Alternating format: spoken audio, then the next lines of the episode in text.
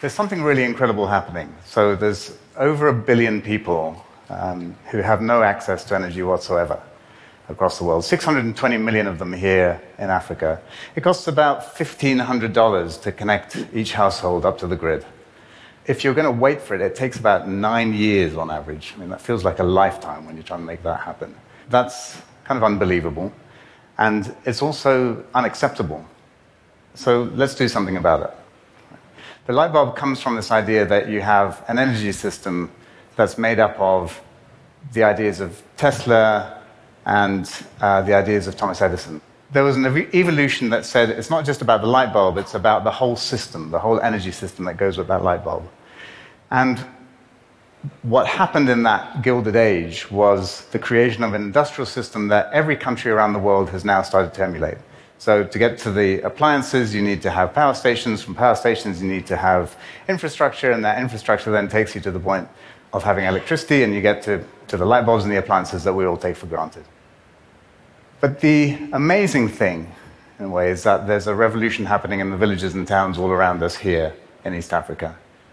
And the revolution is an echo of the cell phone revolution. It's wireless. And that revolution is about solar, and it's about distributed solar. Photons are wireless, they fall on every rooftop, and they generate enough power to be sufficient for every household need. So that's an incredible thing. There's also a problem with it.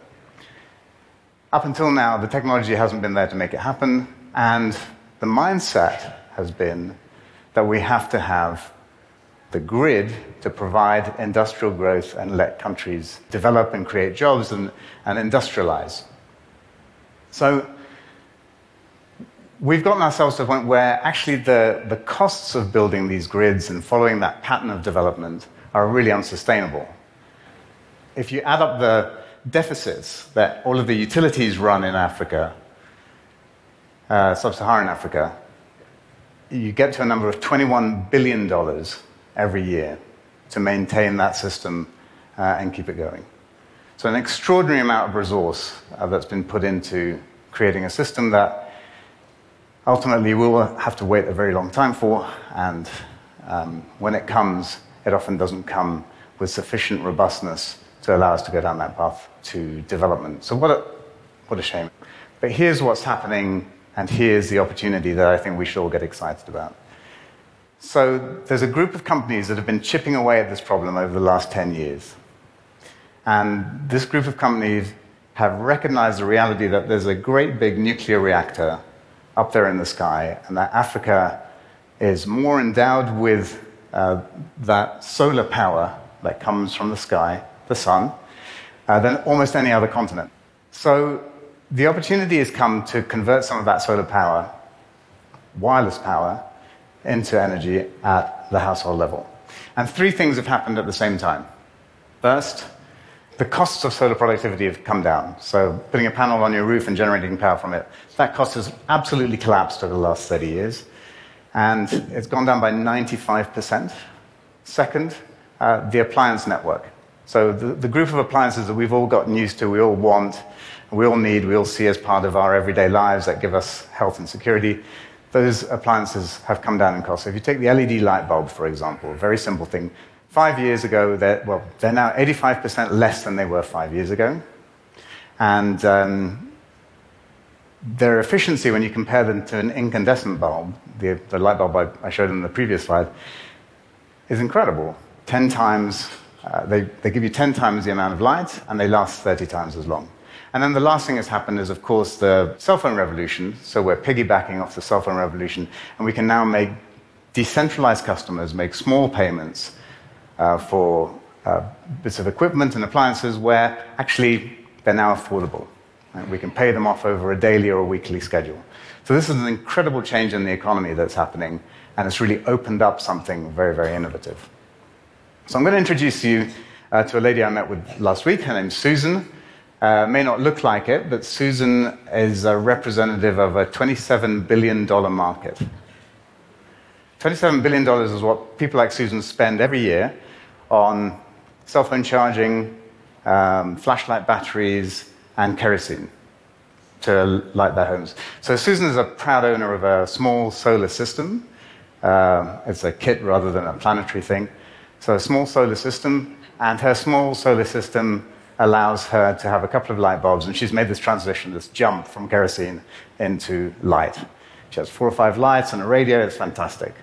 And she talks about it. She talks about her kids doing homework at night, um, because she has light. I'm not sure what the kids feel about that.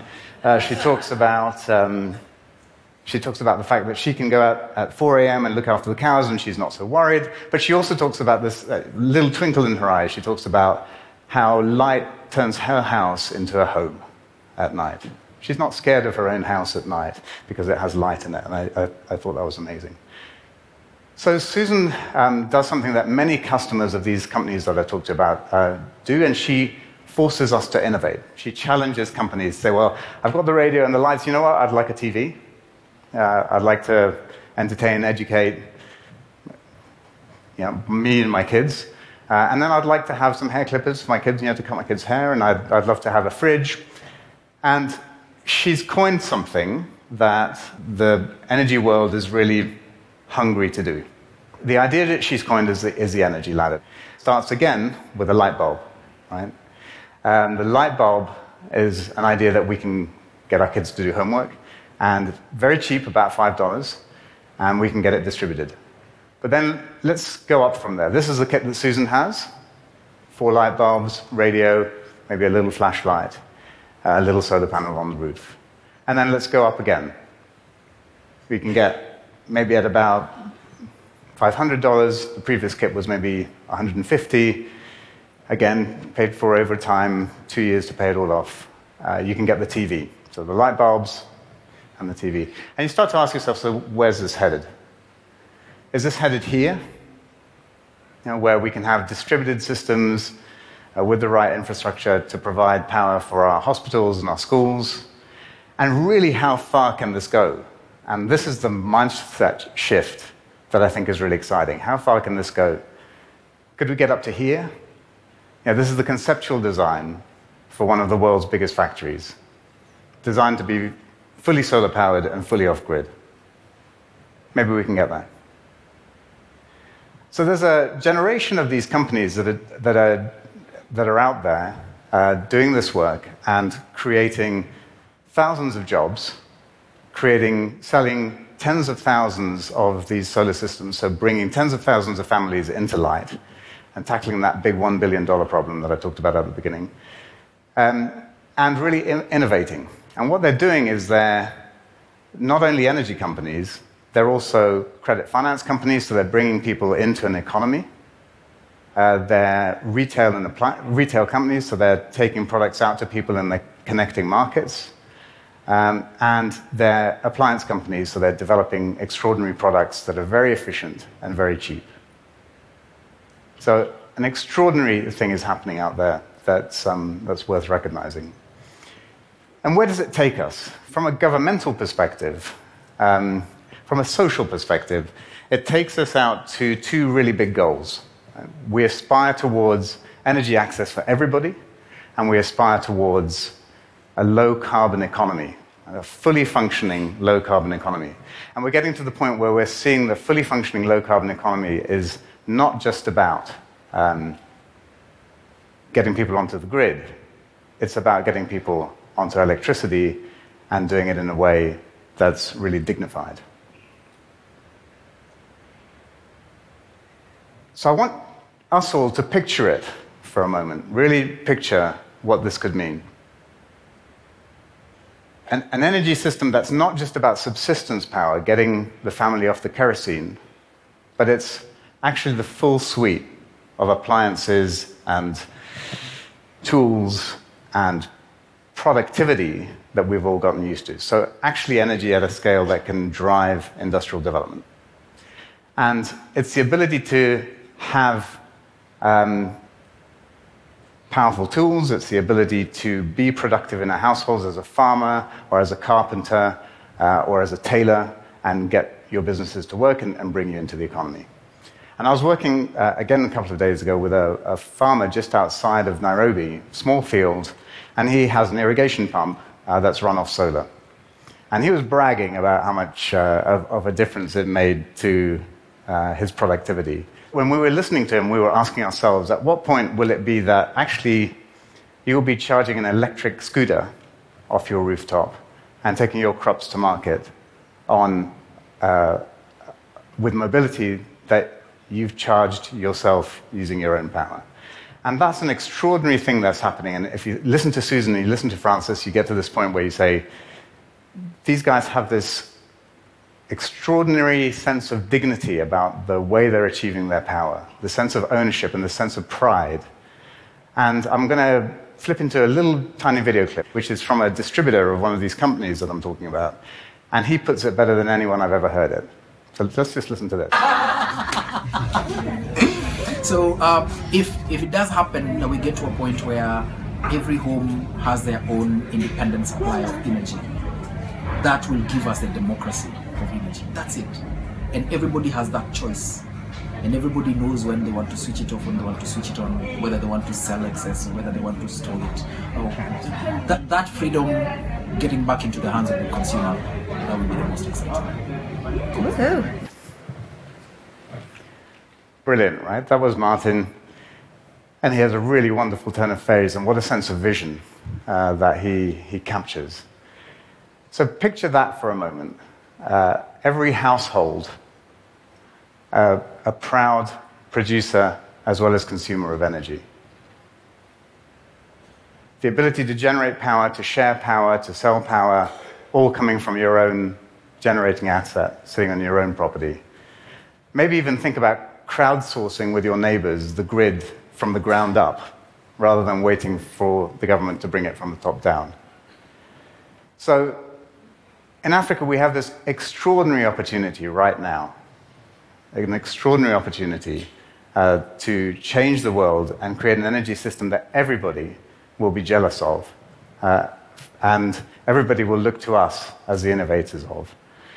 And that's the democracy of energy. Thank you very much. quick, quick question. So, I mean, it's, it's, it's a really exciting vision. Help us understand what are the key roadblocks right now? Like, what could make this go faster? So, the first one I think is, is really um, the intermittency of solar power. So, you've got the problem is that the sun only shines for 12 hours a day, so you've got darkness for 12 hours a day. And we need to have storage solutions that are better to help us take us down that path. So, storage is really one. Second, and, and, and those prices are coming down. those prices are coming down very quick. Second, um, the appliance set. So the appliance set needs to get more efficient and it needs to get more diverse. We need to do more of the things that we in Africa want to do with the appliance set. DC, DC appliances. DC appliances. And I think there's a real opportunity there, Chris. I think the opportunity is that we could shift some of these $21 billion of subsidies that governments are spending on, on, the current electricity system, and we could promote R&D here uh, in Africa to create some of these products, to be some of these entrepreneurs and make this happen. So create this new system here. And some of the companies themselves, I mean, there's plenty of demand there. What, what seems, what's holding them back from supplying that demand? I mean, some of them talk about they, they would like to sell 10x what they can currently exactly. sell. So for many of these capitals, it's that markets don't price consumer risk very well, and particularly in markets like ours, right? in emerging markets, uh, and, and here in Africa. So there's not enough working capital coming into this space because the big financiers look at this space and they say, well, I don't know how to price that risk, so I'm going to stay away from it. And that's really holding a lot of these companies back. Well, it's incredibly exciting to picture what, what could happen here. I mean, in my mind, this might be the biggest leapfrog of them all. And thank you for all you're doing, and thank you for sharing that vision so powerfully.